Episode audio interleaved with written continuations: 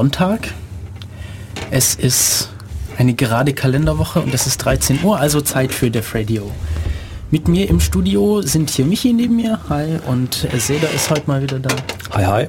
Wir haben heute, die Sitzposition hier ein bisschen getauscht, müssen wir uns noch dran gewöhnen. Das Tolle ist, Matto schräg von der Seite an. ja genau, und Michi auch, eigentlich sitze ich hier in der Mitte zwischen diesen beiden Gestalten. Bisschen komisch, aber sitzt besser. zwischen zwei Stühl- Stühlen. Aber hier im Studio funktioniert wenigstens die, die, die Heizung. Im Gegensatz zu unserer Wohnung, wo das nicht so ganz funktioniert. Also es ist hier viel angenehmer und deshalb sind wir lieber hier heute. Für die nächsten zwei Stunden hier auf Radio Free FM 102,6 Megahertz in Ulm. Und wir fangen an mit News. Und zwar gab es vor einiger Zeit, wie lange ist denn das jetzt her? 20.02. Wir haben heute den, hm, keine Ahnung, hat jemand irgendeinen Datum? 24.. Heute den 24.02. Echt? Ist das jetzt erst Nicht so detailliert. Sommer ist- oder Winter. 2013 übrigens, im Jahr 2013.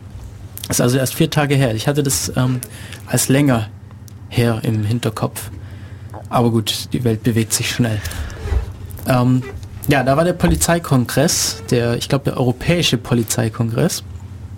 Und ähm, da ging es um einiges Zeug, zum Beispiel um die Vorratsdatenspeicherung, die mal wieder gefordert wurde und lauter Zeug, bei dem einem echt schlecht Seda werden zieht kann, sich aus. wenn man das liest. Hier ist Entschuldigung, es warm. Hier ist es warm. sehr ungewohnt. Ja, es wurde, es wurde mal wieder Vorratsdatenspeicherung äh, gefordert von allen Seiten und ähm, ja, der, der, der BKA-Vizepräsident Jürgen Maurer sagte wohl auf dem Kon Kongress, egal wie man diskutiert, man muss sich hier, man muss sich hier entscheiden, ob man den Ermittlungserfolg will oder nicht.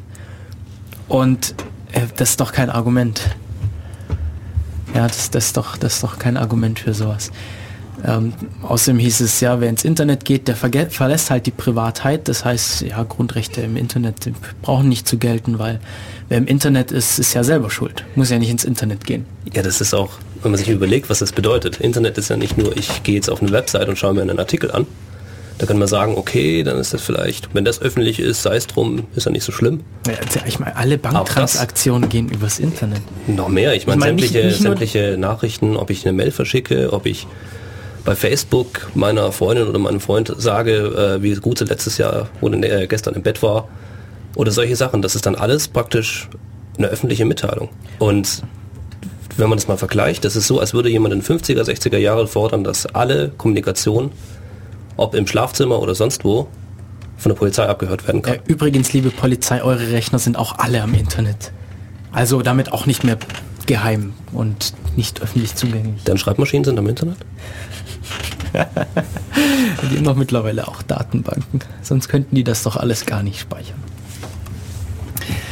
Naja, wir haben auch bessere Nachrichten. Äh, gestern war der Open Data Day, aber da weiß Michi mehr dazu zu sagen.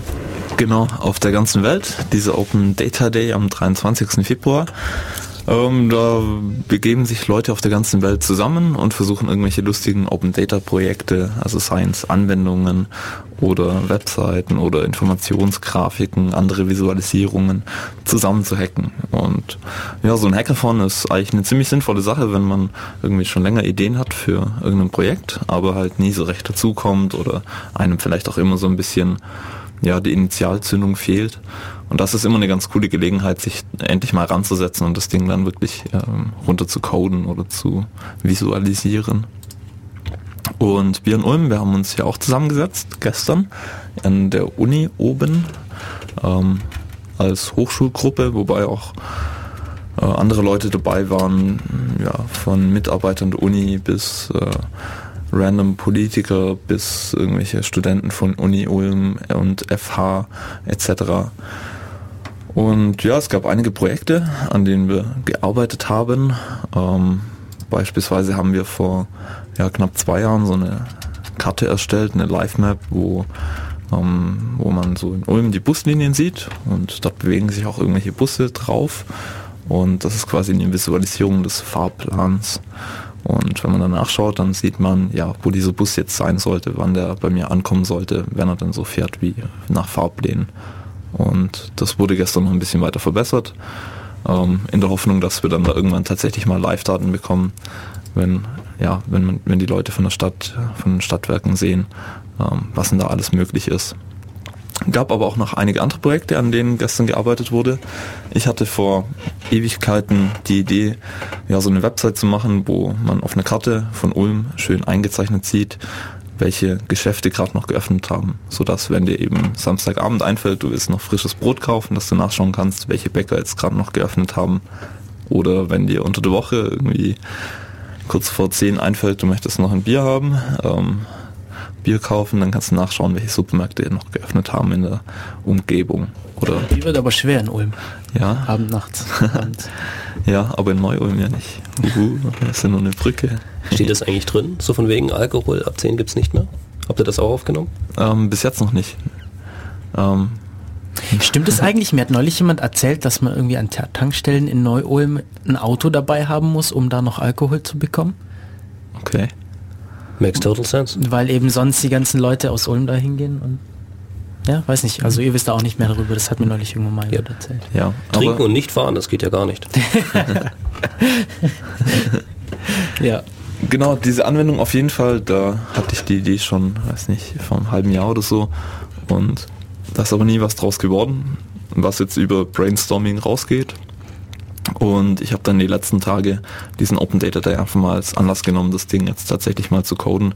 Und das ist inzwischen fertig, auch veröffentlicht unter öffnungszeiten.ulmapi.de, also API wie API. und Öffnungszeiten halt OE, FF etc. Ähm, Genau, das ist eine, eine Web-Applikation, eine Website, wo man eben eine schöne Karte hat mit den eingezeichneten Markern, was jetzt aktuell noch geöffnet hat. Kann auch die Zeit einstellen und sieht dann, was heute Abend um kurz vor 10 noch geöffnet hat, etc. Und ja, das Ganze läuft soweit ganz gut. Was mir noch ein bisschen fehlt, sind ähm, Daten. Also aktuell sind die aus dem OpenStreetMap Projekt exportiert. Die erfassen tatsächlich Öffnungszeiten. Ähm, das auch schon ziemlich viel drin, aber noch nicht so viel, wie ich gern hätte. Also wenn da was Neues dazukommt, kommt es automatisch in deine oder müsstest du das nochmal? Also ähm, ich exportiere das regelmäßig raus. Oh, per aber Hand das, aber? Ähm, ja, ist ein Befehl, ein Curl-Befehl. Okay. Zack, exportieren nach XML. Achso, das heißt, du könntest es theoretisch auch automatisch täglich laufen lassen. Das genau. heißt, wenn Leute was in OpenStreetMap eintragen, dass es dann gleich bei dir auf den, der, in der Web-App aktualisiert wird. Genau. Der Grund, wieso ich das bis jetzt noch nicht gemacht habe, ist, dass es sein kann, dass irgendjemand ja bei diesen Öffnungszeiten irgendeinen Gruß einträgt, der mir dann Parser durcheinander bringt oder ja, es halt, das Projekt existiert jetzt seit nur seit fünf oder sechs Tagen und ja, das wollte ich, da wollte ich den Parser erst noch so richtig ja, hardend machen, dass der allem standhält, was da so an ihn geworfen wird. Was natürlich genial wäre, was dann ähm, richtig viel bringen würde, wäre, wenn die Supermärkte anfangen würden, das auch wirklich zu pflegen. Und ähm, zum Beispiel an einem Montag eintragen, am Tag vorher, hey, wir haben nur bis 10 Uhr oder 11 Uhr geöffnet. Mhm. Dass man halt wirklich dieses System nutzen kann und es dann direkt weiß. Ja, also ich bin da gerade noch ein bisschen überlegen, wie ich weitermache. Projekt ist auf jeden Fall komplett öffentlich, der Quelltext etc. für jeden online zugänglich, der da was einbauen möchte oder was ändern oder irgendeinen Fehler findet oder eine Idee hat, für was er gern, was er gern noch haben möchte. Ähm, ja, ist alles verlinkt unter öffnungszeiten.umap.de. Genau, das war eines der Projekte. Ähm, gab dann noch ein paar andere Sachen. Wie viele Leute waren da? Ähm, 17, glaube ich, auf dem okay. äh, ja, auf dem Höhepunkt. Ähm, genau, eines der anderen Projekte war Click That Hood. Das ist, oder wir haben es Click That Stadtviertel genannt. Oder Click That Viertel. Ähm, da wäre die Adresse clickthatviertel.ulmapi.de. das ist verdammt Englisch. Ähm, Genau, und Click That Hood war so, ja, so eine Projektreihe, die vor einer Weile losging, wo in Amerika irgendwelche Open Data Aktivisten angefangen haben, so ein Spiel draus zu machen, die Stadtviertel zu raten. Also hast dann so eine Karte vor dir von der Stadt und der blendet dir einen Text ein, irgendein Stadtviertel, was du anklicken sollst. Ähm, und du hast dann, ja, du hast dann die Karte vor dir und musst es halt möglichst schnell anklicken und die Zeit läuft dann halt. Und genau das gleiche Ding haben wir für Ulm gemacht. Wir haben als wir angefangen haben, uns hier mit Open Data zu beschäftigen als Hochschulgruppe, war dieser Datensatz für, ja, für die, für die ähm, verschiedenen Stadtteile, Stadtviertel, ein, einer der ersten Datensätze, die wir bekommen haben und unter freier Lizenz veröffentlichen konnten. Und wir haben aber die letzten zwei Jahre nie irgendeine sinnvolle Anwendung dafür gehabt. Also es gab zwar online so eine Karte, wo man dann schön gesehen hat, in welchem, welche Stadtteile wo sind und ja, zum Beispiel sehen konnte, in welchem man selber wohnt, sowas. Aber es war halt nie irgendwas dabei, was als Anwendung wirklich vorzuzeigen war. Und dieses Spiel, das ist jetzt ja eigentlich eine coole Anwendung, die ziemlich schnell entstanden ist. Ich glaube, der, der Benjamin, der das gemacht hat, der hat eine halbe Stunde oder so gebraucht, weil die Daten halt schon komplett da waren. Ja, ihr ziemlich lustig. gestern eine Stunde lang vom Lernen abgehalten genau, also click that Viertel.ulmapi.de ist da die Domain. Der Matu klickt hier gerade ein bisschen durch. Ich es auch, hier Roter Berg alt, Roter Berg war doch hier. Also es gibt dann auch so, ein, so eine Übersichtsseite für, ah, ja. für diese Reihe Click der Tod, wo halt die ganzen Städte drauf sind, die inzwischen äh, das Spiel verwirklicht haben und das sind dann halt irgendwie so ein paar große amerikanische Metropolen und dann in Deutschland halt Berlin, Hamburg und dann Ulm. Uhu. Ja, wir sind zwischen Vancouver und Toronto, oder?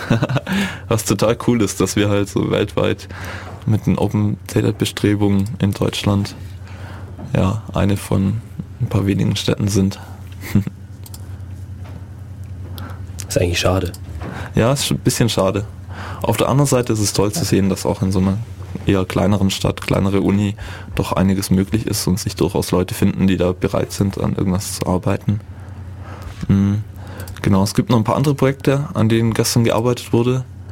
Matu kann sich gar nicht mehr losreißen. Gleich hast du es. Bin durch, Jetzt. bin durch. Eine du, Minute du bist, 33. Du bist gut, Mann. Mir, mir sagt halt die Hälfte von den Vierteln gar nichts. Ja, ich meine, ich, ich, war noch nie woanders. okay, gut, dann mache ich das mal wieder zu. Cooles Spiel. Warum sollte man auch das FreeFM Sendegebiet verlassen? Genau, überhaupt keinen Grund dafür. Ich habe doch alles hier mit Radio FreeFM. Kriegt man die ganze Welt rein. Ja, also es gab noch ein paar andere. Bloß die Heizungen funktionieren nicht. Entschuldigung. Genau, es gab noch ein paar andere Projekte. Ähm, der Stefan sitzt seit einer ganzen Weile dran, den Ulmer Haushalt zu visualisieren. Ähm, ist da aber ja noch ein bisschen am Rödeln, weil diese Art der Abrechnung, Dopik-Abrechnung heißt das, wenn ich es recht in Erinnerung habe, nicht ganz einfach zu durchschauen ist. Falls sich da einer der Hörer ein bisschen weiter auskennt, würde der sich, glaube ich, freuen. Der Stefan, wenn er da ein bisschen Know-how hätte, ein bisschen Unterstützung. Aber die Daten sind schon frei zugänglich? Ja, die sind frei zugänglich. Das Budget, der Haushalt etc. Im maschinenlesbaren Format, das ist natürlich auch immer. Ja. Das Problem, das viele Städte wahrscheinlich auch haben, beziehungsweise die Studenten in anderen Städten, dass ja. sie auf die, an die Daten einfach nicht drankommen. Ja, also gibt's, ich glaube, wir haben auch mal eine extra Sendung über Open Data gemacht. Da gibt es eben so eine, so eine Sterneunterteilung, die recht häufig verwendet wird, wo man sagt, eins bis fünf Sterne sind es, glaube ich.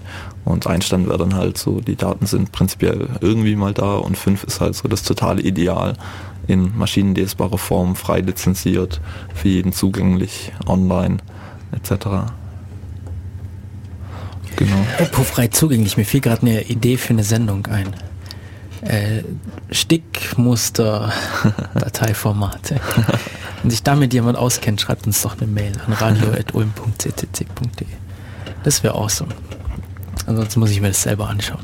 Ja, aber es gibt für Open Data gibt es inzwischen wirklich tolle Anwendungen da draußen und ich habe gerade ziemlich viel Spaß dran, da was zu machen.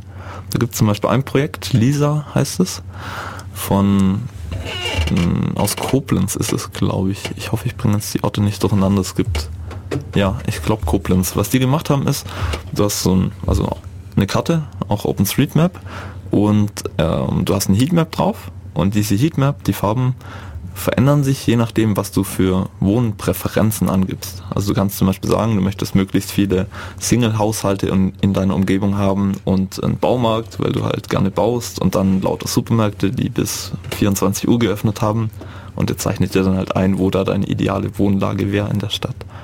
Das finde ich ein total cooles Projekt.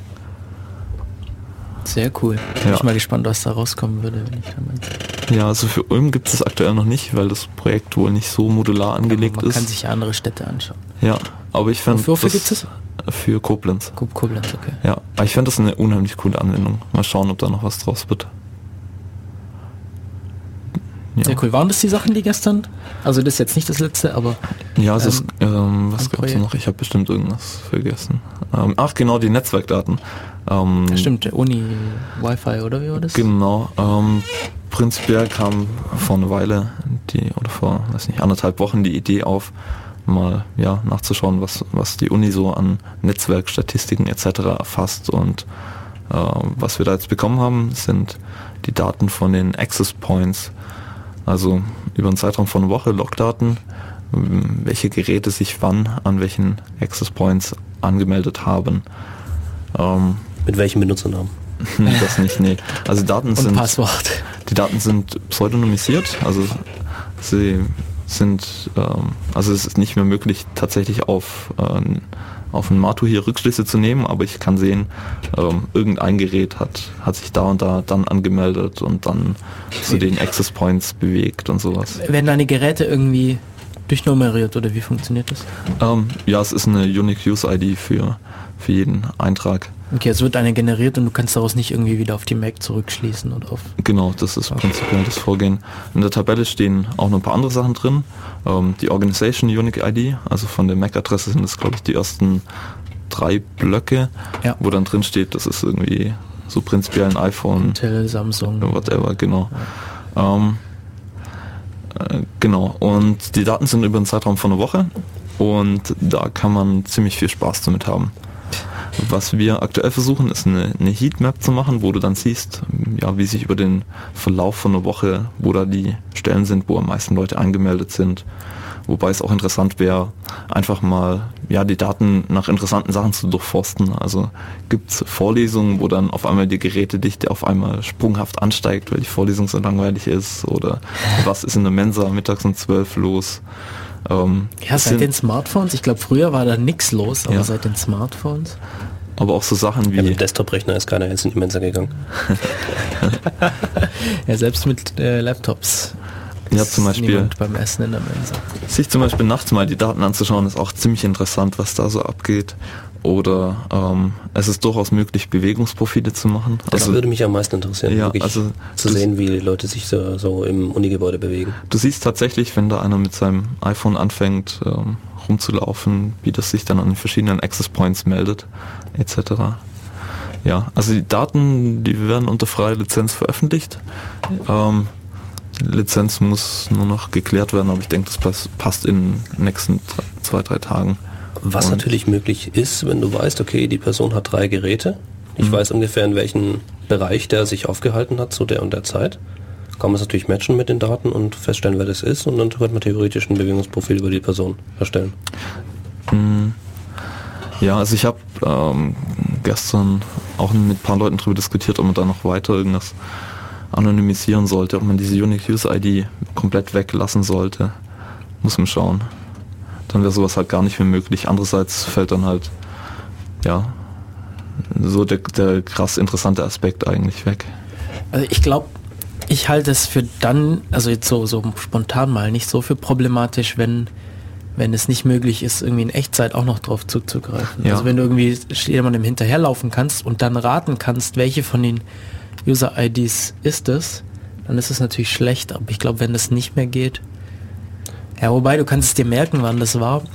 Kommt wahrscheinlich ziemlich drauf an, wie genau diese, wie auch die Auflösung von dem Ding ist. Ja, andererseits, ja, also es Und wie realistisch die Gefahr ist eigentlich. Ja, also es, Ja, die ist wahrscheinlich eher klein. Denke ich auch. Also es wird man sehen. Aber ja, gestern auch noch mit ein paar Leuten darüber diskutiert und ich denke, dass es eher unproblematisch ist. Gibt es da schon irgendwas, was man sich anschauen kann? Es gibt ein GitHub-Projekt unter github.com slash kleingeschrieben Ulm und dann großes A, kleines p, kleines i. Und da gibt es eins UUM Networking, wo wir gestern Mittag angefangen haben, dran zu arbeiten. Ich habe einen Parser geschrieben für diese Daten, der das Ganze in eine CouchDB importiert, weil diese Datensätze sind recht groß, also es sind 76 MB ungefähr an ASCII Grust. Das ist einiges. Also es sind eine halbe Million Datenbank-Einträge ungefähr. Da lohnt es sich dann schon eine Datenbank zu verwenden. Ähm, mit den Unix-Tools kommt man da schon auch noch ziemlich gut zu Rande. Äh, allerdings für so ja, Data Mining Verfahren etc., um da wirklich interessante Abfragen drauf laufen zu lassen, macht eine Datenbank, denke ich, schon Sinn. Genau, was uns aktuell noch fehlt, sind Geolocations für die Access Points. Da wird, denke ich, dann in den nächsten Tagen auch noch was passieren. Ist schon ein bisschen Gedanken gemacht. Geht ihr da per Hand drum? Oder? Ja, also letztendlich, es muss auf jeden Fall irgendwie per Hand gemacht werden. Die Idee ist, eine Web-App zu bauen, wo du eine Karte, also sobald du die aufmachst, bekommst du eine Karte, die auf die Uni gezoomt hat, OpenStreetMap und in richtigen Zoomstufe etc. Und er blendet dir einfach nur ein Textlabel ein, wo dran steht ähm, Access Point O27 West, äh, linker Ausgang oder so und du klickst dahin. Und ähm, dann kommt sofort Access Label, äh, Access Point, whatever. Und ich denke, so wäre das eventuell, also es sind ungefähr 360 Access Points, die man da geografisch ähm, zuordnen müsste. Und ich denke, ja, wenn sich da mal 10, 15 Leute hinsetzen, dann hat es das recht fix. Ja, Was habt ihr für Bezeichnungen von den Access Points? Sind das dann? Äh, lässt sich schon recht gut parsen. Also du kannst so die Gebäudekreuze bekommst du auf jeden Fall raus. Ähm, allerdings, ja, also man kommt nicht drum rum, das irgendwie händisch mit Koordinaten zu verbinden. Aber so, ein, so eine App wäre, glaube ich, schon, oder so eine kleine Webanwendung wäre schon sehr sinnvoll, dass du nicht immer eine Datenbank editieren und dann wieder Karte schauen und so. Genau.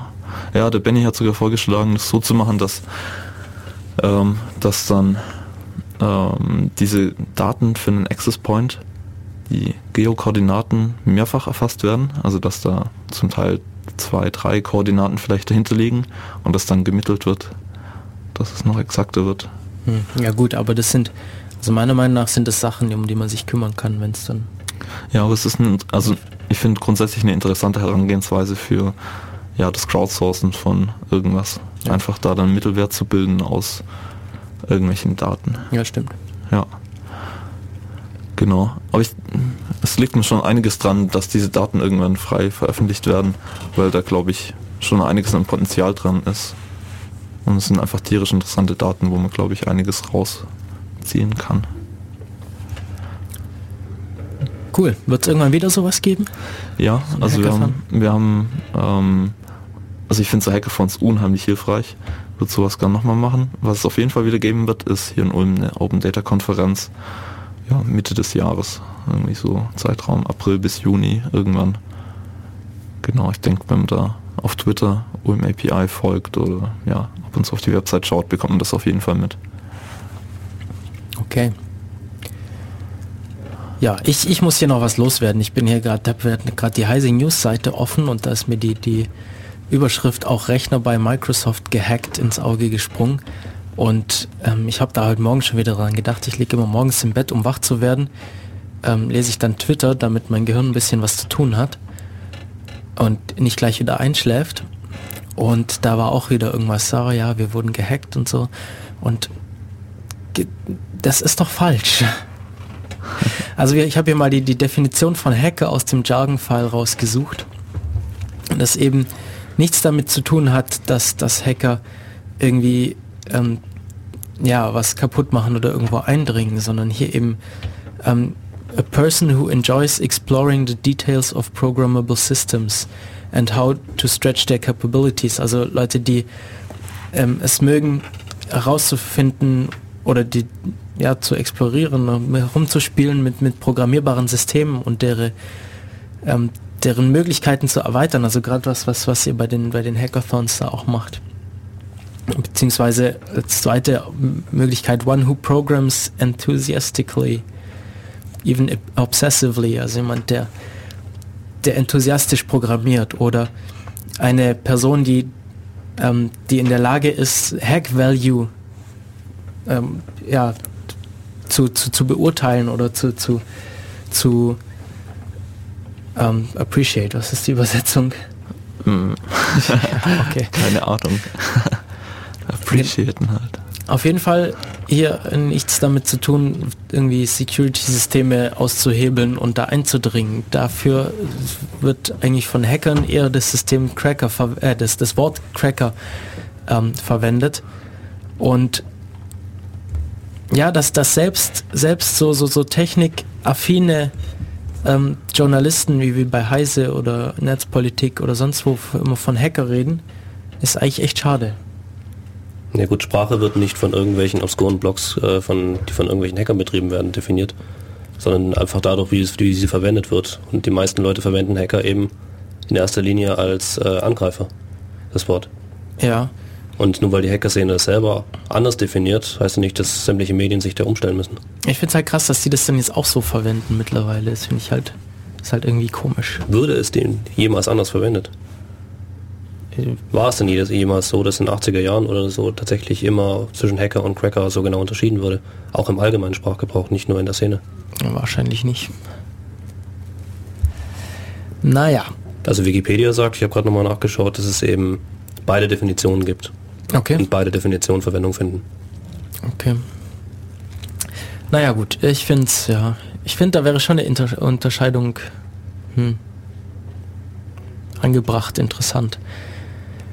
Naja, ähm, wir haben heute noch ein anderes Thema, aber wir spielen jetzt erst noch mal ein bisschen Musik und zwar von Astraines den Freedom Dance und hören uns anschließend wieder. Bis gleich.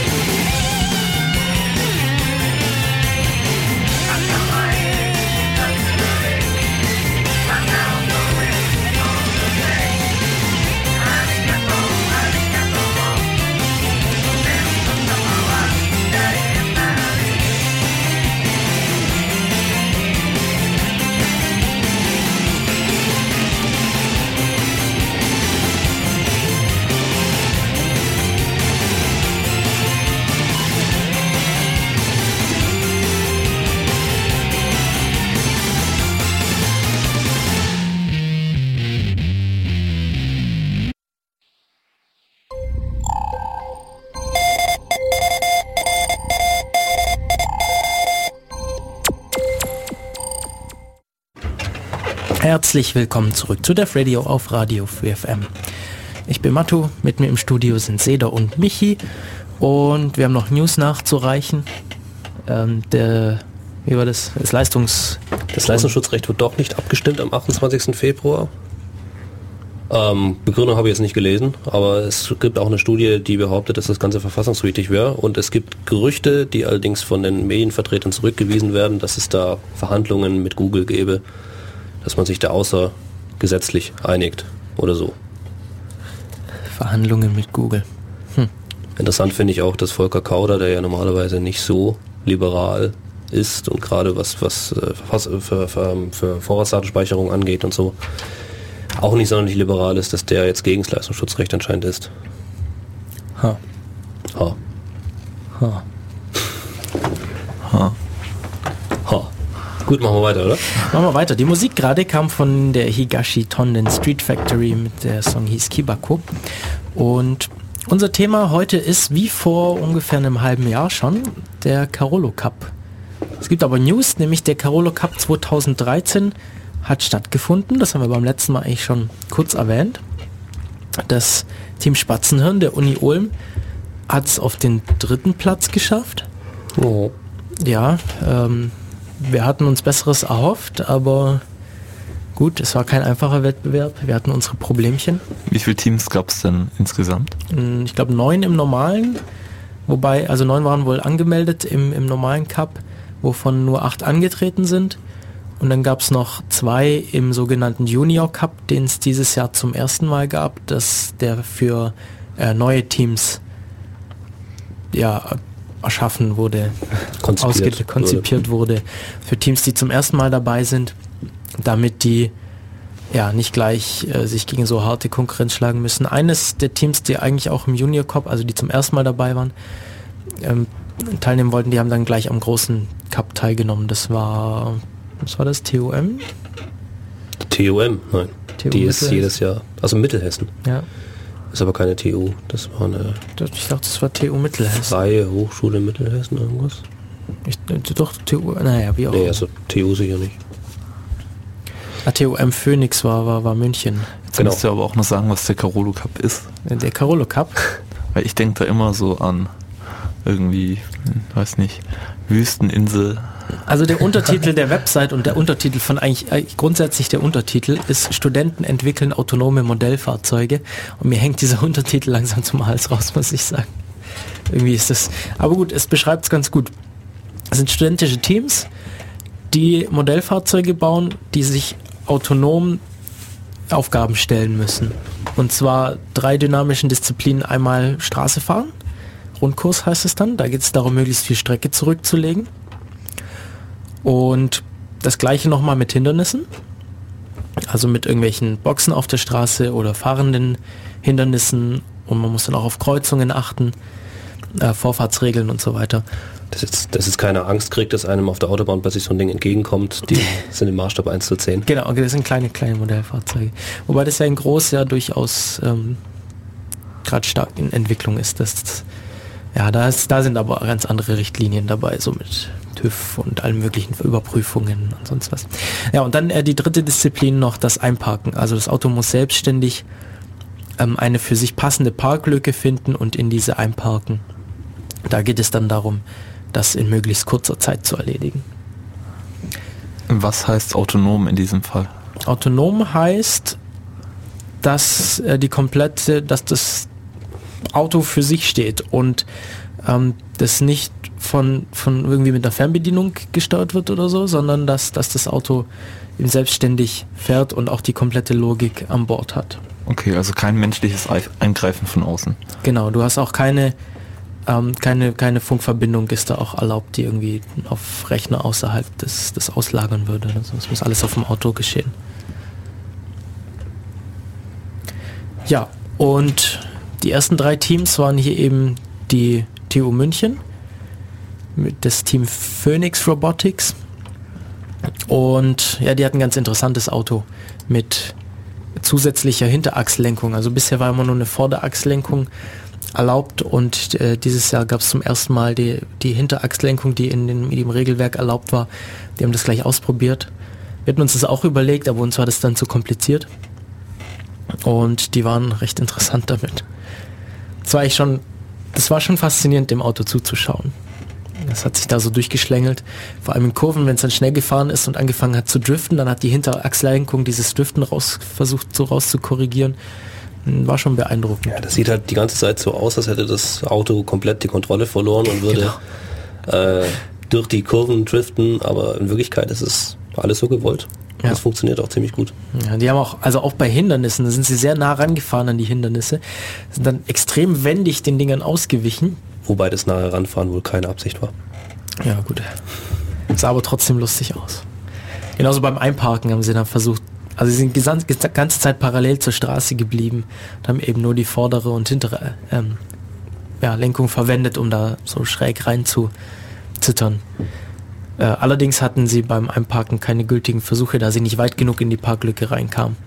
Da gab es also irgendwie ein kleines Problem dass das dafür gesorgt hat, dass sie nicht weit genug in die Parklücke kam. Zweites, zweiten Platz hat Braunschweig belegt. Also das gerade war, war, das der erste Platz hinter Axel? Das war der erste Platz. Wow. Genau, die, die haben es zum ersten Mal ausprobiert und direkt. Ja. Ja, also. Ähm, die sind aber auch nicht zum ersten Mal dabei. Also sie haben bloß zum ersten Mal diese Hinterachslenkung. Sie haben auch einen äh, sehr weit, weit, aufgeholt, also im Vergleich zum, zum Vorjahr. Da war TU München noch, noch einige, einige äh, Plätze weiter hinten. Ähm, haben auch den Vorteil, dass sie einige Leute im Team haben, die schon seit einigen Jahren dabei sind. Hm. Ja, wenn man die Erfahrung mitbringt. Unser Team war so zur Hälfte neu, oder? Ja, kommt ungefähr. Ja. Na gut. Ähm, wo war ich? Beim zweiten Platz, genau, äh, Braunschweig mit, mit Carolinchen. Die, die, die Heimuni waren letztjähriger Gewinner. Genau. Und anschließend kam das Team Spatzenhirn mit dem Spatz 4 ähm, auf Platz 3. Ja, wäre wär das beim Einparken ein bisschen besser gelaufen, dann wären wir noch weiter vorne gewesen. Aber es lief eigentlich relativ gut, bis auf unerklärliche Probleme, die sich kurz vor dem Wettkampf zeigten. Ja, das ist halt, wenn irgendwie mittags plötzlich das Auto anfängt, gar nicht mehr zu fahren oder nur noch mit 0,2 Meter pro Sekunde. Das ist relativ langsam. Das ist nicht mal ein Stundenkilometer. Das ist verdammt langsam. Ja, damit, damit gewinnt man keinen Blumentopf. Äh, ja, wir hatten also plötzlich unerklärliche Probleme am kurz kurz vorm Wettkampf. Ähm, die waren dann zum Glück beim Wettkampf weg. Leider ist dann irgendwie die Software abgeschmiert beim, beim Einparken dafür. Es gab nicht unsere, wohlgemerkt. Ja, nicht unsere, sondern das Software Framework. Ähm, es war auch dieses Jahr zum ersten Mal so beim Einparken, dass es nicht nur einen Versuch gab, sondern drei Versuche, deren Punkte alle einzeln gewertet wurden und dann gemittelt wurde. Und da ist natürlich schlecht, wenn dann einfach zwei Versuche gar nicht funktionieren. Der zweite hat nicht funktioniert, was ich da war. Der beim dritten kamen dann nicht genug Sensordaten an und das Auto ist einfach vorbeigefahren an der Parklücke. Sehr schade. Da hätte man noch einiges rausgeholt. Ähm, Weißt du noch im, aus dem Kopf, wie wir im, in den anderen Disziplinen im Vergleich lagen? Wir waren ähm, Dritter bei dem Hindernisparcours. Ähm, bei, bei dem normalen Rundkurs waren wir Zweiter. Und bei der statischen Disziplin, wo es darum geht, das Gesamtkonzept vorzuschlagen, waren, äh, vorzustellen, waren wir auch ähm, Dritter, Aber wobei der, der Punkt äh, Unterschied ist, waren glaube ich zwei wir, Punkte Unterschied oder so. Ja, wir hatten 299 von 350 möglichen Punkte und der Beste hatte 302. Ja, genau. Also das war ganz knapp bei den bei den Vorstellungen. Ja, das war ganz lustig bei der bei der ähm, Vorstellung des Konzeptes, äh, als unsere beiden Vortragenden dann meinten, ja, wir fahren mit einem äh, mit mit einem wie war das Mini ATX ATX Mainboard äh, mit, mit, mit Core i7 Prozessor mit 8 Kernen und einer entsprechenden Grafikkarte mit 96 Kernen. ähm, ja. ja, die Jury war da sehr amüsiert darüber. Ja. Ja, ich, ich, es war eigentlich, also es hat durchaus seine Vorteile. Es gibt, gibt da unterschiedliche Herangehensweisen. Manche Teams versuchen, möglichst schlanke Hardware auf dem Auto zu haben. Gerade zum Beispiel die Münchner die ganz wenig drauf haben. Die haben ein Beagleboard und ein Microcontroller-Board. Das Microcontroller-Board kümmert sich darum, die Sensorik äh, aufzuarbeiten und die Logik ist dann auf diesem Beagleboard. Und das war's eigentlich. Und dann steuern sie die, die, die, die, die Motoren direkt über irgendwelche Haarbrücken oder sowas an. Und äh, ja, unser Ansatz war halt sehr abstrakt. Wir haben also so ein komplettes Mainboard drauf mit einem mit einem handelsüblichen PC-Prozessor, der auch nicht gerade schwach ist. Und ich weiß nicht, wenn ich mir so anschaue, was die Münchner gemacht haben, die Entwicklung stelle ich mir schon schwierig vor. Weil sie hatten die Möglichkeit, die letzten, wie war das, zwei Sekunden der Fahrt aufzunehmen. Waren da auch ganz begeistert darüber, dass sie das konnten? die letzten zwei Sekunden konnten sie praktisch debuggen, also an Bilddaten. Sie haben auch, so wie wir eigentlich, hauptsächlich die Kamera als Sensor verwendet für die normale Fahrt. Eigentlich für alles. Ähm, ja, und wir konnten halt aufnehmen, bis unsere Festplatte voll war. Also zwei Sekunden hört sich für mich noch überhaupt nicht viel an. Videodaten, das sind doch ein paar MB. Das ist nichts eigentlich, ja. Wie, wieso sind die, also wieso sind die so begeistert? Über die zwei Sekunden. Die haben doch eigentlich die denkt, haben das wäre selbstverständlich, Aufnahme, dass sie Aufnahmetechnik haben sie selbst geschrieben, selbst entwickelt für dieses Beagleboard eben. Und ähm, was wir halt hatten, wir haben halt dieses Industrie-Framework verwendet, das auch die Braunschweiger verwendet haben. Ähm, und mit dem konnte man halt alles aufzeichnen und auf einem normalen PC-Mainboard ging das halt einfach direkt so lange halt, bis die okay. Platte voll war. Ja, wir konnten halt auch nicht nur das Video aufzeichnen, sondern alle Sensorik oder auch alle Zwischenausgaben von den einzelnen Modulen, was auch immer wir haben wollten. Ähm, das ist wirklich ein großer Vorteil von dem Framework, muss ich sagen. Und, äh, wir haben auch gesehen, was die Braunschweiger noch damit gemacht haben, mit demselben Framework. Die konnten ähm, bei der Wiedergabe dieser, dieser Aufzeichnungen eben, äh, haben die ein animiertes Auto gehabt und an dem Auto konnte man dann sehen, welche Sensorwerte, welche Sensoren was geliefert haben. Da konnte man also sehen, dass gerade der Infrarotsensor vorne rechts gerade 10 cm liefert an Abstand. Oder äh, dass da, da und da an der Strecke ein Hindernis ist. Und das konnten sie praktisch in, in, äh, dann wiedergeben über die, über die komplette Aufzeichnung hinweg. Was schon sehr beeindruckend ist. Ja, Ja. Ja. Ähm, sollen wir noch mal ein bisschen Musik spielen und uns dann noch mal ein bisschen über den Cup unterhalten? Ja, mich interessiert nachher auch noch unbedingt, was eure Teamzusammensetzung war und wie ihr entwickelt habt, was man da überhaupt so alles in Aufgaben braucht. Genau, wir waren ein recht großes Team auf jeden Fall, vor allem im Vergleich zu den anderen Teams. Gerade ja, Regelungstechnik etc. habe ich keine Ahnung, aber ich glaube, ihr habt da einiges machen müssen. Ja, da ist einiges zu tun. Genau, hören wir uns noch ähm, von John Q Brushfire an und dann kannst du uns noch mal die ganzen Fragen stellen. Alright, bis gleich.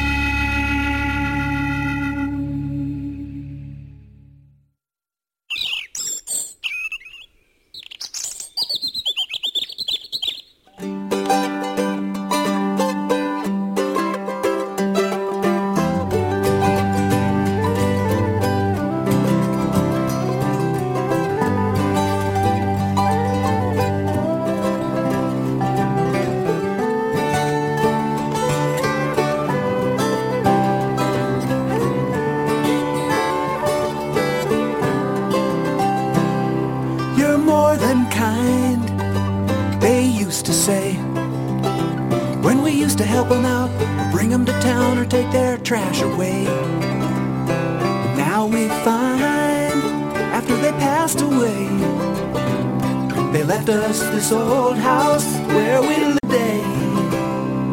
Beginner's love. I can't believe it. Beginner's love. What did you say? Beginner's love. You've gotta be kidding. Beginner's love. okay.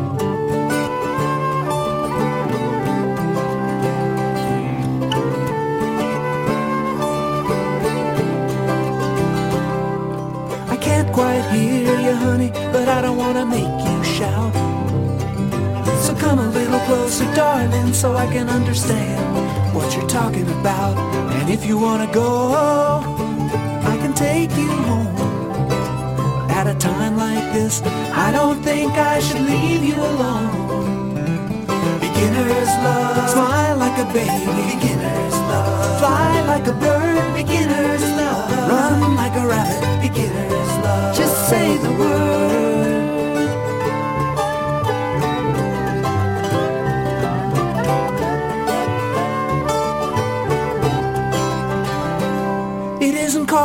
stone, it's only cast in concrete.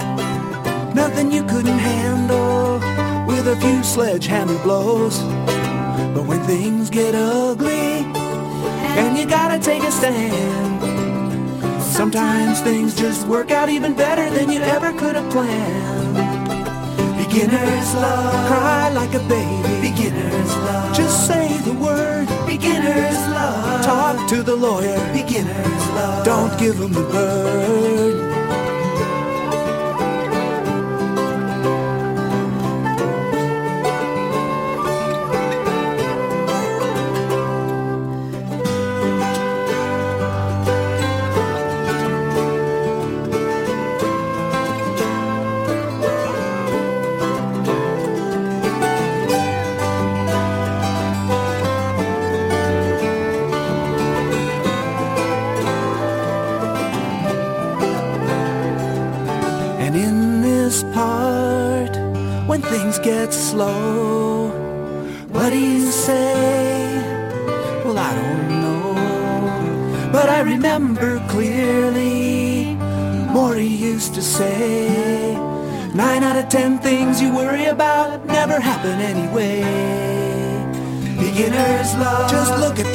Beginner's love. Swing at that. Beginner's love. Run around the bases. Beginner's love. Forget about the hat.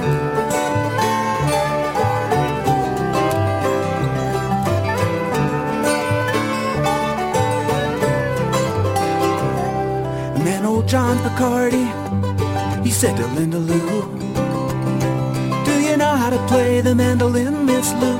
I tell you what I do. I got this old one, I don't play anymore. And if you give me a hundred dollars, you can take it out the door. Beginner's love, not just for children. Beginner's love, young and the old. Beginner's love, every day you start over. Beginner's love, the story is told.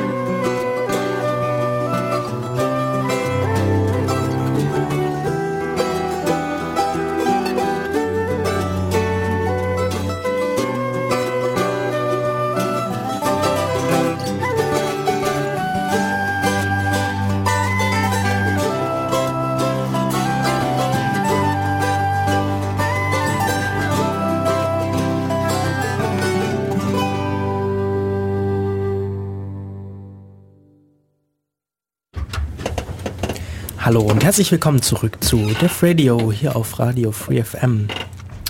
Das war gerade Beginner's Luck von Linda Lou und Michael Reich und wir unterhalten uns heute über den Carolo Cup 2013. Michi, du wolltest noch was wissen. Genau, was mich interessiert ist, wie, also was für Leute braucht man, um autonomes Auto zu entwickeln? Was für ja, Aufgabenverteilung gibt es da? Was für Tasks, Rollen? In unserem Fall ein Haufen Studenten.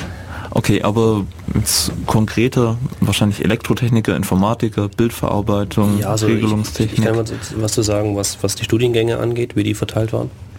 Also im ersten Jahr war es noch so, dass es äh, Elektrotechniker und Informationstechnologen waren. Diploma noch. Beide Studiengänge gibt es nicht mehr. Gibt es jetzt Bachelor und Master. Ähm, das hat sich dann geändert. Es wurden dann immer mehr Informationssystemtechniker vor allem, ähm, Elektrotechniker weiterhin, aber dann halt Bachelor- und Masterstudenten. Ähm, und seit dem letzten Jahr sind jetzt auch Informatiker und Medieninformatiker dazugekommen. Das ist eigentlich, also aus, aus deiner Sicht als Informationssystemtechniker, ist es eigentlich besser oder schlechter als davor mit den Informatikern? Auf jeden Fall besser.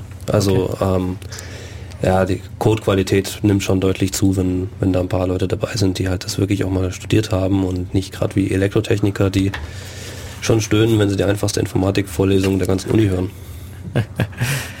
hm. Ja, ich habe so die Erfahrung gemacht, dass Elektrotechniker und ESTler eher so die Leute sind, die auch was tun und die Informatiker eigentlich immer nur darüber reden, was zu tun. äh, naja. Es ist gut, denke ich, so ein einigermaßen ausgeglichenes Team zu haben. Ähm, Gab es irgendwie Disziplinen, die uns wirklich gefehlt haben? Wir haben mal über Maschinenbauer gesprochen. Wirtschaftswissenschaftler. Ja. Der Kommerz fehlt da. Psychologen, Mediziner, Zahnmediziner. Ja, Psychotherapeuten hätten wir vielleicht schon mal gebraucht gelegentlich. ja, das wäre vielleicht äh, praktisch gewesen. Die andere Teams machen das ganz anders. Irgendwie ein Team gab es, die ausschließlich Informatiker waren. Das war welches Team? Weißt du das noch, Seda? Also ähm, ich weiß noch, letztes Jahr waren die Berliner ausschließlich die Informatiker. Okay. Die waren dieses Jahr, aber ich glaube auch, da waren glaube ich Elektrotechniker mittlerweile auch dabei. Aber die haben dann natürlich einen anderen Ansatz. Die haben halt gesagt, okay, wir machen das Auto, den Aufbau, den Hardwareaufbau möglichst einfach, ohne viel drüber nachdenken zu müssen, weil wir einfach keine Ahnung davon haben und erschlagen halt alles, was wir da nicht hinkriegen in Software. Und ähm, andere Teams sagen dann halt eher, sie haben keine Informatiker, niemanden, der wirklich programmieren kann, also machen sie, nehmen sie besonders viel Software oder ähm, erschlagen es halt alles mit Hardware. Ja. Ja, das ist interessant. Und, und interessant war auch, dass wir, glaube ich, das größte Team waren, oder? Ich bin mir gar nicht so sicher. Das Team Sadi ist auch immer so recht groß. Die sind bloß, das kommen bloß nicht immer alles im Wettbewerb. Das sind glaube ich auch ah, so um die 20 Leute. Ich glaube dieses Jahr waren es 18. Gut, so viele waren wir nicht. Wir waren 15. Wir waren, wir waren 15. Das war auch ein neuer Rekord für uns. Aber es war auch eigentlich zu viel. Also das neue Team plant jetzt auch, ähm, das ein bisschen einzuschränken, weil die Projektorganisation dann doch drunter leidet. Also, erst macht es schwierig, aber es war ich weiß nicht, ich fand es echt ganz gut. Jetzt sind wir aber auch auf einem anderen Stand. Ich meine, wir haben ja praktisch dieses Jahr alles neu portiert. Äh, neues Auto, neues Framework. Eigentlich alles neu geschrieben. Also es wurde zwar schon einiges vom alten Code verwendet, aber im Prinzip ist es neu geschrieben. Ähm, das soll ja jetzt nicht mehr so sein für den nächsten Cup. Genau. Sondern ja. da will man aufbauen auf dem, was man jetzt hat. Ich glaube, da hat man ganz gute Chancen. Ne? Die Entwicklung war interessant. Ähm, viel hat in den letzten zwei, drei Wochen stattgefunden. Wie immer. Also eher wo, wie bei allen Projekten, leider. Man nimmt sich ja immer vor, dass man jetzt sofort anfängt und mit voller Power arbeitet, so dass man eigentlich direkt vorher nichts mehr tun muss für drei Tage. Oder für drei Wochen nur noch optimiert. Und dann fährt das Auto am letzten Tag nicht mehr. Genau. Ja. ja was richtig cool war, war, wir hatten ähm, eine Halle zum Schluss. Die ist, die ist wirklich gut zum Arbeiten. Einfach mal alle Leute vom Team da reinstopfen kann, draufwerfen. Ja. Zu den Entwicklungs, zur Entwicklungsumgebung, das finde ich auch immer interessant, so aus Entwicklersicht, wie wird da gearbeitet. Ähm, das war katastrophal. Wir haben eigentlich nur zwei Rechner gehabt, auf denen man arbeiten konnte und wenn 15 Leute gleichzeitig an zwei Rechnern angemeldet sind, dann sind diese beiden Rechner ein bisschen überlastet dadurch. Wieso habt ihr das so gemacht? Ja, wir hatten das Problem, ähm, wir hatten ja eine Grafikkarte auf dem äh, auf dem Auto, die eine, eine CUDA-Grafikkarte von Nvidia, falls das jemand was sagt. Ähm, und wir haben ein Framework Äh, wir haben Libraries dafür verwendet, die halt nur für diese Grafikkarte funktioniert haben. Und von den Grafikkarten hatten wir nur drei Stück und die anderen zwei waren eben in den Entwicklungsrechnern eingebaut. Deswegen konnte man unser komplettes System nur auf diesen zwei Rechnern kompilieren. Man konnte auf den anderen Rechnern schon damit arbeiten, man konnte es auch dort ausführen und, und äh, testen, aber kompilieren ging eben auf nur, nur auf diesen zwei Rechnern. Und ähm, wenn man ein Projekt dieser Größe kompiliert, dann funktioniert auf dem Rechner erstmal relativ wenig anderes. Wie arbeiten die Leute dann auf den Rechnern? Per SSH minus Ja, wir hatten dann ein paar oder? andere Rechner noch da und genau, SSH minus X. Also SSH eigentlich reicht da in dem Fall aus, weil ähm, man muss ja wirklich nur den Terminalbefehl zum Kompilieren starten. Ja, fürs Kompilieren schon, fürs ähm, Testen dann ähm, fürs, man dann fürs Testen konnte man es aber auf dem eigenen Rechner. Also auf, auf, den, auf den anderen beiden Entwicklungsrechnern? Nicht, wenn man die Grafikkarte benötigt hat zum Rechnen. Ja, das stimmt. Das war bei mir nicht der Fall, deswegen. Okay, ja, bei den meisten, ich denke, bei den meisten war das schon der Fall. Also gerade wenn man die Disziplinen getestet hat, Einparken, ähm, Rundkurs, Hinderniskurs, die haben ja alle die Grafikkarte gebraucht. Ja, genau. Einzelne Module nicht, aber die wenigsten Module an sich, aber meistens hat man eben die davon davor. Gut, man hätte das aufnehmen können, was aus denen rauskommt. Äh, ja, ja, mit Aufnahmen kann man natürlich leider nicht alles testen. Also gerade die Regelung funktioniert halt gar nicht. Die kann man nicht mit Aufnahmen testen. Ja, dann waren es bei weitem nicht so viele Rechner wie, wie Teammitglieder. Das war auch ein bisschen problematisch. Gut, das war halt einfach so. Wir hätten da, das war uns einfach nicht bewusst genug am Anfang des, des, des Jahres, dass da, oder also 2012, Anfang 2012, wo wir das geplant haben, dass es da solch, zu solchen Engstellen kommen würde. Da bräuchten wir vielleicht doch Wirtschaftswissenschaftler, keine Ahnung. Was ja, das Problem ist halt einfach, wir haben die Rechner, also wir werden schon extrem gut vom Institut unterstützt, das und äh, bei dem wir angesiedelt sind, das Messregel- und Mikrotechnikinstitut an der Uni-Universität Ulm, aber ähm, die Rechner waren einfach Krücken, alte ausgemusterte Rechner. Wir haben ähm, da aber trotzdem noch einen Vorteil gegenüber anderen Teams gehabt. Die haben teilweise auf ihren privaten Laptops die, äh, programmieren müssen, weil sie einfach keine Rechner gestellt bekommen haben. Aber die vier Rechner waren halt einfach zu wenig und zu schwach, um das wirklich zu schaffen. Was verwendet man da zur Entwicklung? Entwicklungsumgebungstechnisch, versionierungstechnisch? Mm, gut, das sind ja jetzt doch recht unterschiedliche Ansätze. Wir hatten früher immer ein Subversion Repository, mittlerweile seit äh, diesem Cup auf Git umgestellt. Zum Glück. Das hat sich auch einiges gewandelt. Aber ich weiß noch, wie die angefangen haben. Das merkt man halt noch, wenn es E-Techniker sind. Die haben ein Subversion Repository gehabt mit einem Benutzer. Das war der, so hat es angefangen, so wurde am Anfang entwickelt. Immerhin ein Versionierungstool. Immerhin. Und als Editor halt ein normaler Texteditor. was, was als Editor? Die hatten ähm, G-Edit, der normale GNOME-Texteditor unter Linux, den hatten sie verwendet für Programmierung, okay. keinen Debugger gehabt. Und ähm, also wir haben das mittlerweile umgestellt. Mittlerweile ist bei uns ähm, das meiste über Eclipse gelaufen, die meisten haben mit Eclipse programmiert. Wieso? Weil Eclipse schon praktisch ist. Für? Also C++-Projekt in Eclipse, du hast halt ähm, insbesondere diese dadurch, dass du halt an, nur an einem kleinen Teil von diesem Code arbeitest, hast du einfach nicht den Überblick über den Rest.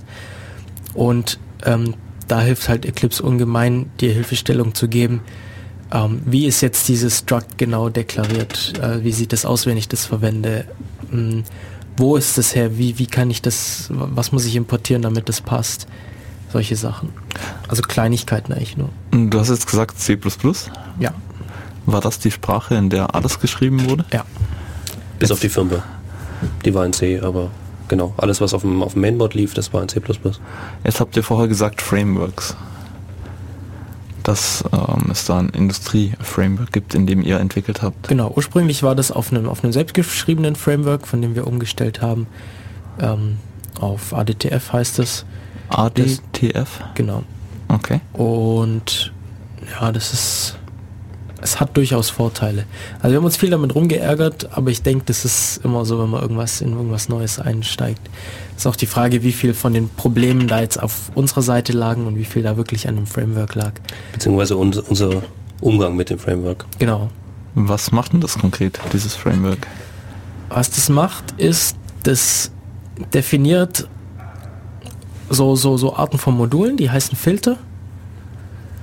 Und diese Filtern kann man in einem grafischen Filtergraph zusammenstecken. Die haben Eingänge und die haben Ausgänge. Da kommen Daten rein und das macht irgendwas mit diesen Daten und schickt Daten wieder raus. Und im Prinzip sah das dann so aus, dass wir eben am Anfang so ein, so ein oder in der, äh, in der Mitte als Schnittstelle zum Auto so ein CAN-Device hatten, das einfach auf einen, also wir, wir sind auf Linux hier, ja, das sollten wir vielleicht auch mal erwähnen, dass wir auf einem Linux sind. Wir haben da einfach ein Ubuntu genommen, aktuelles. 12.04 ist es, glaube aktuell, ist glaube drauf. Ähm, Leider mit Unity. Ja, das sollte man unbedingt nach. Ah, also auf dem Spatz läuft ein ja. Ubuntu 12.04 mit Unity. Mit Unity und genau. X11. Und X11 ja. und Eclipse und einem oh. grafischen Filtergraph von ADTF. Oh, je, und es sind mehrere Webbrowser installiert. ja, aber es ist immer noch besser als. Das Auto war der schnellste Rechner. Krass. Das Auto ist der schnellste von unseren Entwicklungsrechner gewesen. Deshalb wollten immer alle auf dem Auto entwickeln, weil es einfach viel, viel, viel, viel ja, schneller ging. Das hatte auch eine SSD drin, genau. keine Festplatte. ähm, wir hatten 8 GB RAM, haben dann noch eine 5 GB RAM-Disk draus gemacht. Das muss man noch, noch dazu erwähnen. Wir hatten zwar 8 GB RAM, aber ein 32 Bit Betriebssystem. ah ja, also richtig. wir konnten die Hälfte des RAMs gar nicht nutzen. Das heißt, wir haben die Hälfte des RAMs einfach zur RAM-Disk gemacht. Wie ging das dann überhaupt? Ja, eigentlich. Hm. Okay. Und ich habe jetzt immer noch nicht verstanden, was dieses ADTF konkret macht. Genau, es ist, hat eben diese Filter und wir haben zum einen diesen Filter, der eben die Schnittstelle zum, zum Fahrzeugbus ist. Also wir haben einen CAN-Bus drauf, der die einzelnen Teile des Fahrzeugs angesprochen hat. Die, die, die Aktoren, die, die uns dann auch die Sensordaten geliefert haben. Ja, genau. Das war eben auch so ein, so ein Device. Und im ADTF sieht, es, ist es einfach so ein, so ein Rechteck, das eben Anschlüsse hat. Zum Beispiel als Ausgänge eben Infrarotsensor, ähm, Kamera, Bild und so weiter. Gut, für die Kamera hatten wir noch einen eigenen Filter, aber solche Sachen kommen da einfach raus aus diesen Filtern. Und rein kommen dann eben so Daten wie Lenkwinkel, Geschwindigkeit, ähm, ja. Und da schreibt man dann eben seine eigenen Module. Zum Beispiel gab es eins, das war dafür zuständig, aus diesem, aus diesem Kamerabild die Fahrbahnmarkierungen rauszufinden. Wo sind die und ja, wie sehen die aus? Oder Stopplinien zu finden, wo müssen wir, wo ist eine Kreuzung, mhm. wo müssen wir anhalten. Und genau, und als Ausgabe hat dann eben diese Spurerkennung die Ideallinie praktisch. Genau, hat irgendein Datenformat, ein Instruct oder einen Vektor oder so, der einfach sagt, wo ist diese Linie oder wo sollen wir fahren oder wie auch immer fürs Einparken, da haben wir so eine, so eine Karte, eine zweidimensionale Karte sogar bloß aufgebaut, die rechts neben der Straße einzeichnet, ist da eine Parklücke oder nicht. Und äh, die Module haben eben, diese Filter haben eben diese Vorteile, dass ähm, du kannst auch noch ähm, Einstellungen vornehmen. Die haben Properties, also Einstellungen, die du praktisch in diesem Filtergraph dann vornehmen kannst. Du kannst dann sagen, okay, ähm, du nimmst jetzt die Straßenmarkierungen und, und, und drehst 90 Grad, keine Ahnung, irgendwas in der Richtung, was du halt gerade halt brauchst und um besser rechnen zu können mit den anderen Modulen und Feineinstellungen vornehmen zu können. Und du kannst sämtliche Ausgänge grafisch darstellen. Hm. Ja, die Visualisierung war eine ganz große Stärke. Jeglichen Video-Output konnte man einfach an so ein Videodisplay anschließen, was auch nichts anderes als so ein Filter war. Bloß wenn man dann auf Play gedrückt hat, also dieser Filtergraph hatte links oben so Play, Pause und Vorspul-Buttons und so. Und dann konnte man einfach auf Play drücken und dann entweder war eben live das auf dem Auto, dann kamen die Daten live vom Auto, live vom Auto, oder man konnte diese Daten aufnehmen und dann auf anderen Rechnern einfach auf den aufgenommenen Daten arbeiten. Und das hat einfach keinen Unterschied gemacht. Die kamen da einfach genauso raus, wie sie vom Auto gekommen wären. Ähm, genau, und könnte alles, was man bekommen hat, auch irgendwie visualisieren. Also sich das plotten lassen oder das als Video anzeigen, wie auch immer. Auch sehr cool ist, wenn dir jetzt einfällt, ja, die Daten sind zu verrauscht. Ich muss da noch irgendeinen irgendwie einen Gauss-Filter oder sonst was drüber legen, um, um da ähm, bessere Daten rauszukriegen. Dann konnte man halt einfach ein Modul schreiben und es dazwischen schalten, ohne an den anderen beiden Modulen was rumzudrehen, die daran beteiligt sind. Mhm. Und dann eben genauso einfach auch wieder ausschalten, wenn man merkt, okay, das bringt nichts. Genau, kommen wir einfach. einfach wieder raus. Weil ihr jetzt vorher gesagt habt, das sei ziemlich verbreitet, dieses Framework, wird es dann auch von, weiß nicht, Firmen eingesetzt, Autofirmen, die da in die Richtung forschen? Ja, Und zwar ist es, das ist eine Entwicklung von der Firma Electrobit, die glaube ich Audi gehört. Und es ist der de facto Industriestandard bei den Automobilindustrie, in der Automobilindustrie. Das wird also bei Audi, VW, Daimler oder so wird es überall eingesetzt. Heißt es dann auch äh, Lizenzkosten? Ja. ja. Richtig das ist nicht gerade nicht gerade preiswert. Also okay. es, ist, es ist schon ordentlich Lizenzkosten dabei. Wir, haben zum, äh, wir mussten die zum Glück nicht selber zahlen, sondern das Institut hat eben noch Lizenzen da gehabt, die wir dann nutzen konnten. Mhm. Ja, das heißt aber ordentlich für, wenn du das haben willst.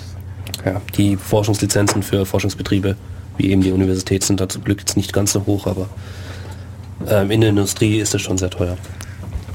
Aber auch wenn man sich viel mit sowas rumärgert, also zum Beispiel dieses Tool hat sich grundsätzlich mit einem Segmentation Fault verabschiedet. Wenn man es auf Schließen gedrückt hat, dann hat es gesegfaultet.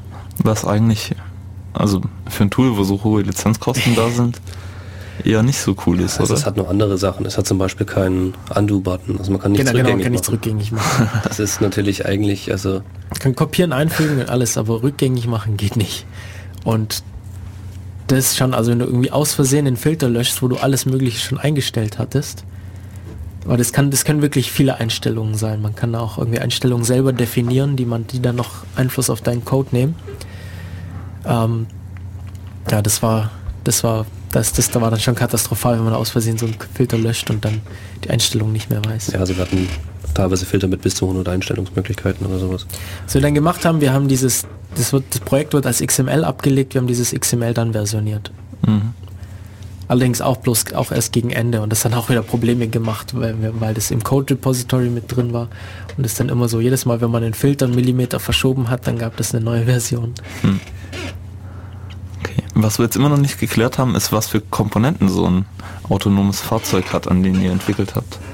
Das kann man auch ganz unterschiedlich aufteilen. Du meinst Hardware-Komponenten oder Software-Komponenten?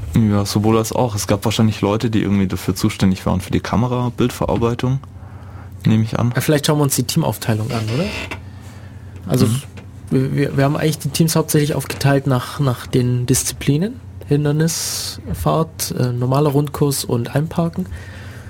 Und dann zusätzlich noch ein Hardware-Team, die eben ja, auf die Hardware geschaut haben. Und Regelung. Richtig, Regelung, weil man das eben für alles gebraucht hat. Was heißt Regelung? Regelung ist im Prinzip, wenn du also kann man einfach mal die Begriffe abgrenzen. Steuerung, wenn du, wenn du irgendwas steuerst, wenn du irgendwo einen Hebel umstellst, dann steuerst du den Hebel. Wenn du jetzt allerdings zum Beispiel ein Auto steuern würdest, würde das bedeuten, dass du einfach sagst, okay, ich muss zu diesem Ort hin. Ähm, ich weiß, da ist eine Kurve, deswegen äh, tue ich genau zu dieser Zeit nach links lenken. Das wäre Steuern. Ohne das irgendwelchen Sensor-Input, also ohne dass du irgendwie dir anschaust, wo die Kurve ist, genau. sondern nur wenn, anhand der Informationen vorher du weißt, da müsste um die Zeit eine Kurve sein. Genau, das heißt, wenn, wenn jetzt die Straße ein bisschen glatter, glatter ist oder der Motor gerade nicht so gut beschleunigt, dann dann äh, tust du dementsprechend zu früh oder zu spät einlenken und wenn jemand auf die Straße springt, dann überfährst du den halt einfach, weil du steuerst ja nur. Mhm. Das heißt, wenn du völlig betrunken bist, dann steuerst du ein Auto, wenn du nüchtern bist und normal denkst und Auto fahren kannst, dann regelst du das Auto eben. Du, das ist praktisch, du nimmst Sensorwerte auf, mhm. du nimmst äh, die Umwelt wahr und reagierst darauf. Und wenn du eben steuerst, dann sagst du auch, okay, ich drehe das Gaspedal durch. Das heißt, ich werde jetzt wohl Gas geben und ich werde jetzt wohl beschleunigen aber du überprüfst das nie. Und bei der Regelung sagst du, okay, meine Geschwindigkeit ist jetzt 20, äh, 20 Kilometer pro Stunde, 50 ist erlaubt, 50 möchte ich auch fahren, weil die Straße auch gerade frei ist. Also beschleunige noch ein bisschen mehr. Und irgendwann vielleicht nicht mehr, weil du eben diese Geschwindigkeit halten möchtest. Das heißt, du regelst die Geschwindigkeit und steuerst sie nicht. Und ja. das muss man eben bei dem kleinen Auto auch machen. Wenn wir da nur steuern würden, dann würden wir halt sonst nur hinfahren, aber nicht unbedingt da, wo die Bildverarbeitung uns jetzt sagen würde, wo wir hinfahren. Genau, hatten wir zwei Regler drauf. Einmal zum eben gerade um für die Geschwindigkeit. Die sagt, ja, wenn wir gerade sehr langsam sind, dann geben wir eben erstmal ein bisschen mehr Gas, damit wir schneller auf die Zielgeschwindigkeit kommen. Je näher wir der kommen, desto weniger beschleunigen wir. Ähm, weil sonst wird es einfach zum Teil, also es ist auch, ja, ich weiß nicht, im fünften Gang anfahren oder so, das funktioniert halt auch nicht und so ähnlich würde sich das dann verhalten.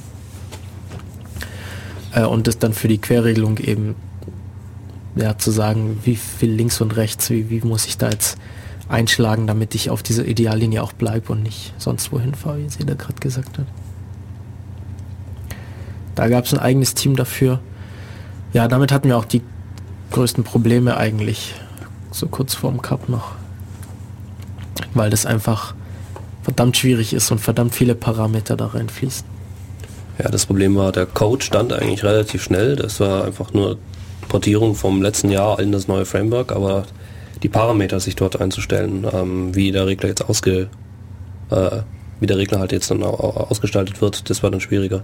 Wenn dann zum Beispiel das Problem, dass der Längsregler überschwingt. Das heißt, wenn man halt sagt, okay, ich möchte jetzt von 4 Meter pro Sekunde auf 2 Meter pro Sekunde runter, runterbremsen, dann war es teilweise so, dass der viel zu stark gebremst hat. Das heißt, er ist dann stehen geblieben, Stück rückwärts gefahren und hat dann erst wieder beschleunigt.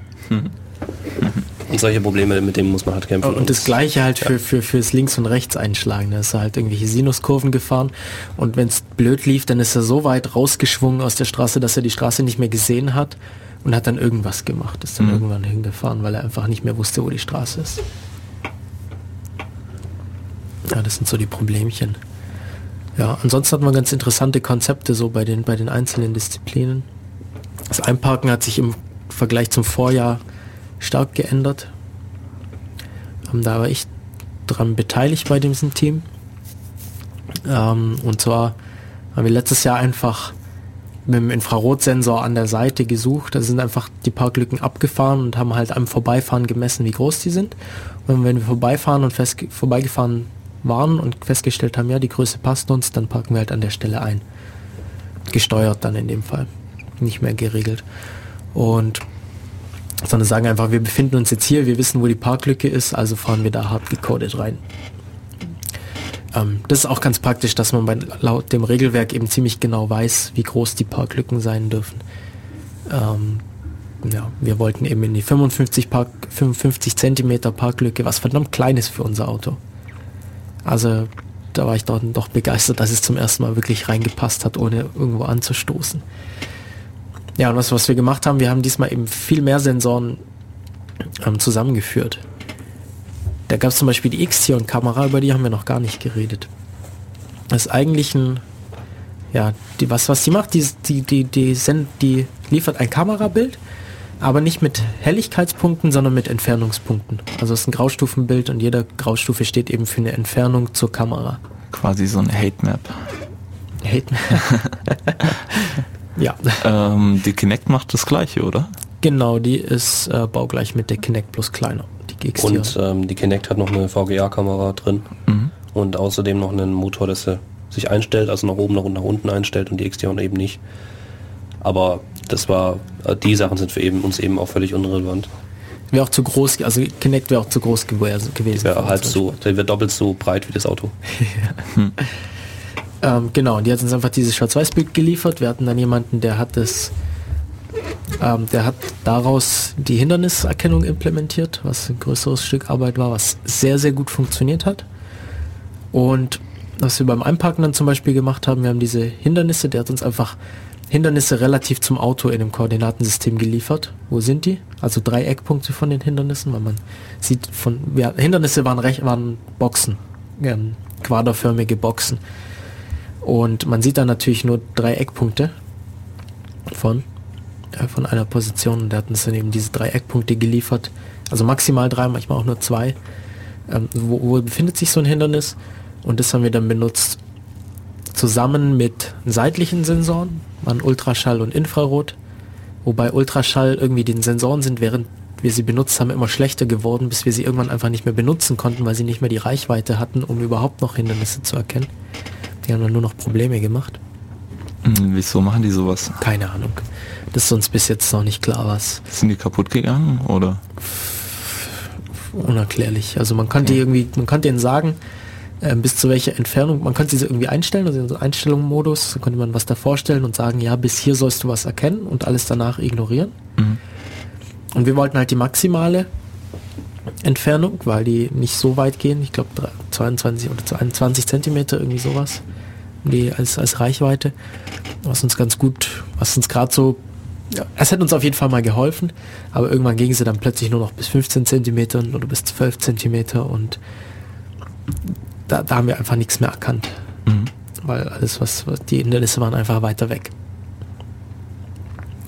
Ja, und diese Daten haben wir einfach gesagt, ja, wenn dieser Sensor an dieser Stelle ein Hindernis erkennt, dann ist die Wahrscheinlichkeit höher, dass sich da tatsächlich ein Hindernis befindet. Und wenn nicht, dann ist die Wahrscheinlichkeit eben höher, dass da eine Parklücke ist. Und haben da so eine Karte draus gemacht und dann gab es einen zweiten Algorithmus, der einfach in jedem Takt durch diese Park, durch diese Map durchgegangen ist und geschaut hat, gibt es da irgendwo diese 55 Zentimeter Lücke. Und wenn ja, dann schalt die Suche ab und fahr dahin und pack da ein. Mhm. So ungefähr. Das funktioniert. Okay. Mhm.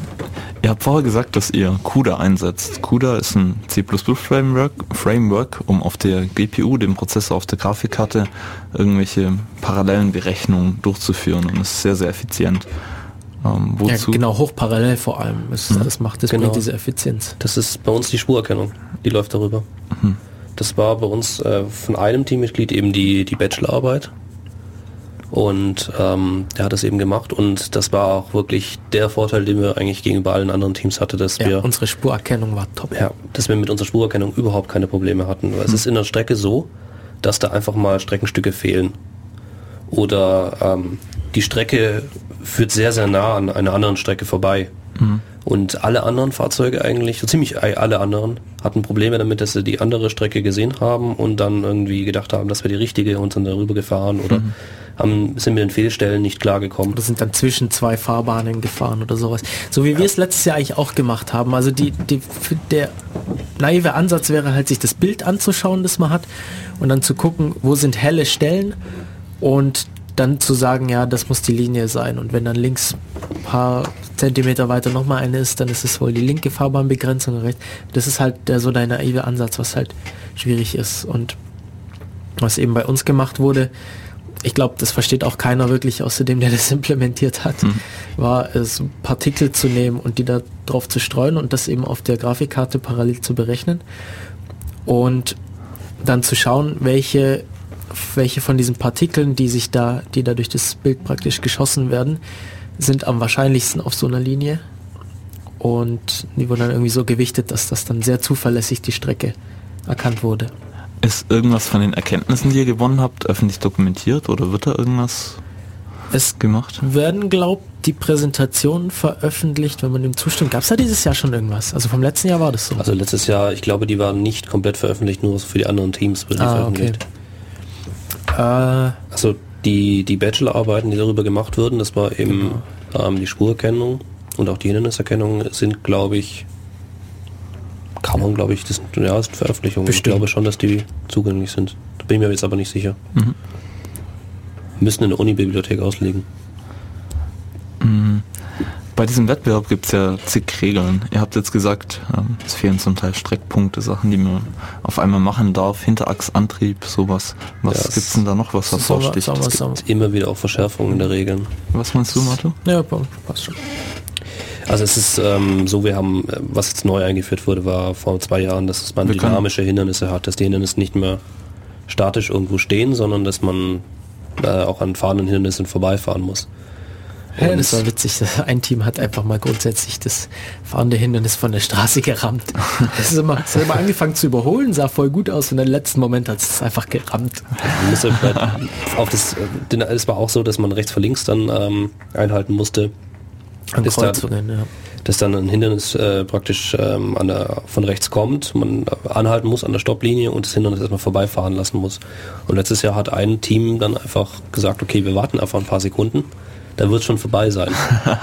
ähm, ist allerdings gerade zu der Zeit losgefahren wie das äh, Hindernis auch. ist direkt reingefahren, das war jedes Mal. Und ähm, genau, und das, äh, solche Sachen gab es halt. Und das, das wird jedes Jahr gibt es da neue Sachen, auch mit den Parklücken. Da war es früher so. Ähm, die größte Parklücke war nicht ausschlaggebend, in welche man einparkt. Hauptsache man parkt schnell ein und man stößt nirgendwo an und man parkt gerade ein. Und seit dem Jahr eben ist es jetzt neu, dass man äh, Strafpunkte kriegt oder Strafzeiten, wenn man in die größeren Parklücken einparkt. Was für uns eben ein Problem war, weil wir ein relativ langes Auto haben und das mussten wir halt dann alles umändern. Deswegen, deswegen mussten wir auch beim Einparken so viel ändern, so viel äh, überarbeiten. Ja. Mhm. Also es gab wirklich empfindliche Strafen für die größeren Lücken.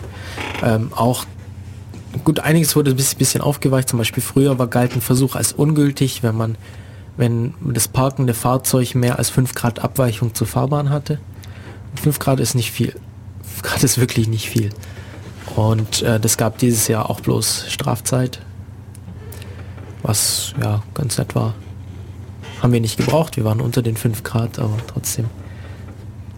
Ja, solche Dinge. Ja, das Regelwerk, ich finde, manche Sachen sind ja gut geregelt. Ähm, andere sind ein bisschen unterspezifiziert, meiner Meinung nach. Äh, es ist, es gut, aber ich denke, das ist überall in jedem, in jedem Wettkampf so, dass man sich über die Regeln ein bisschen streiten kann. Mhm. Es sind auch so Sachen festgelegt, wie zum Beispiel, wann ist, wann muss man das Bremslicht einsetzen.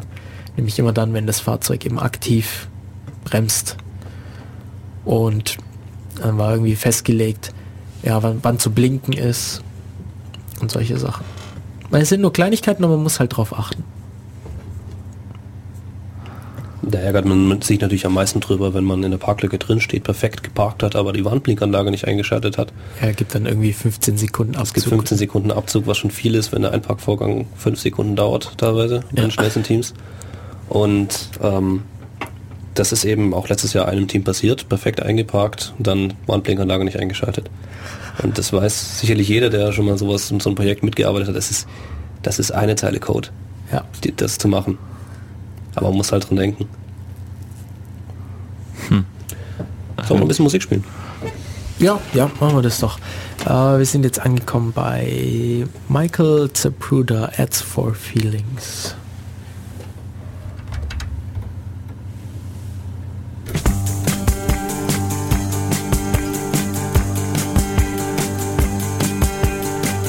Couldn't sleep, I was watching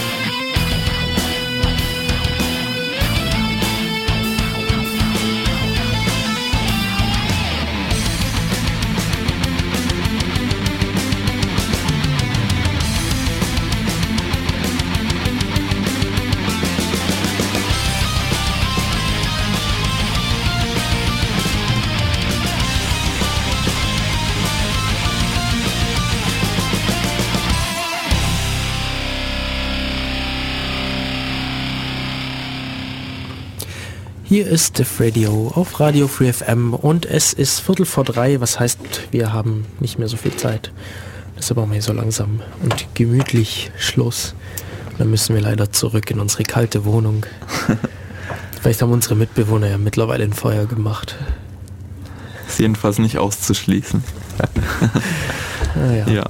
Motto, wir haben Ende des letzten Jahres einen Jahresrückblick gemacht von 2012 und am Ende haben wir Vorhersagen gemacht für 2013. Okay. Und ich habe damals vorhergesagt, dass es ein neues Psy Gangnam Style geben wird. Also irgendein Meme in dieser Form oder irgendein Ding, was halt einfach sich ewig halten wird und Ja, ich erinnere mich an deine Vorhersage.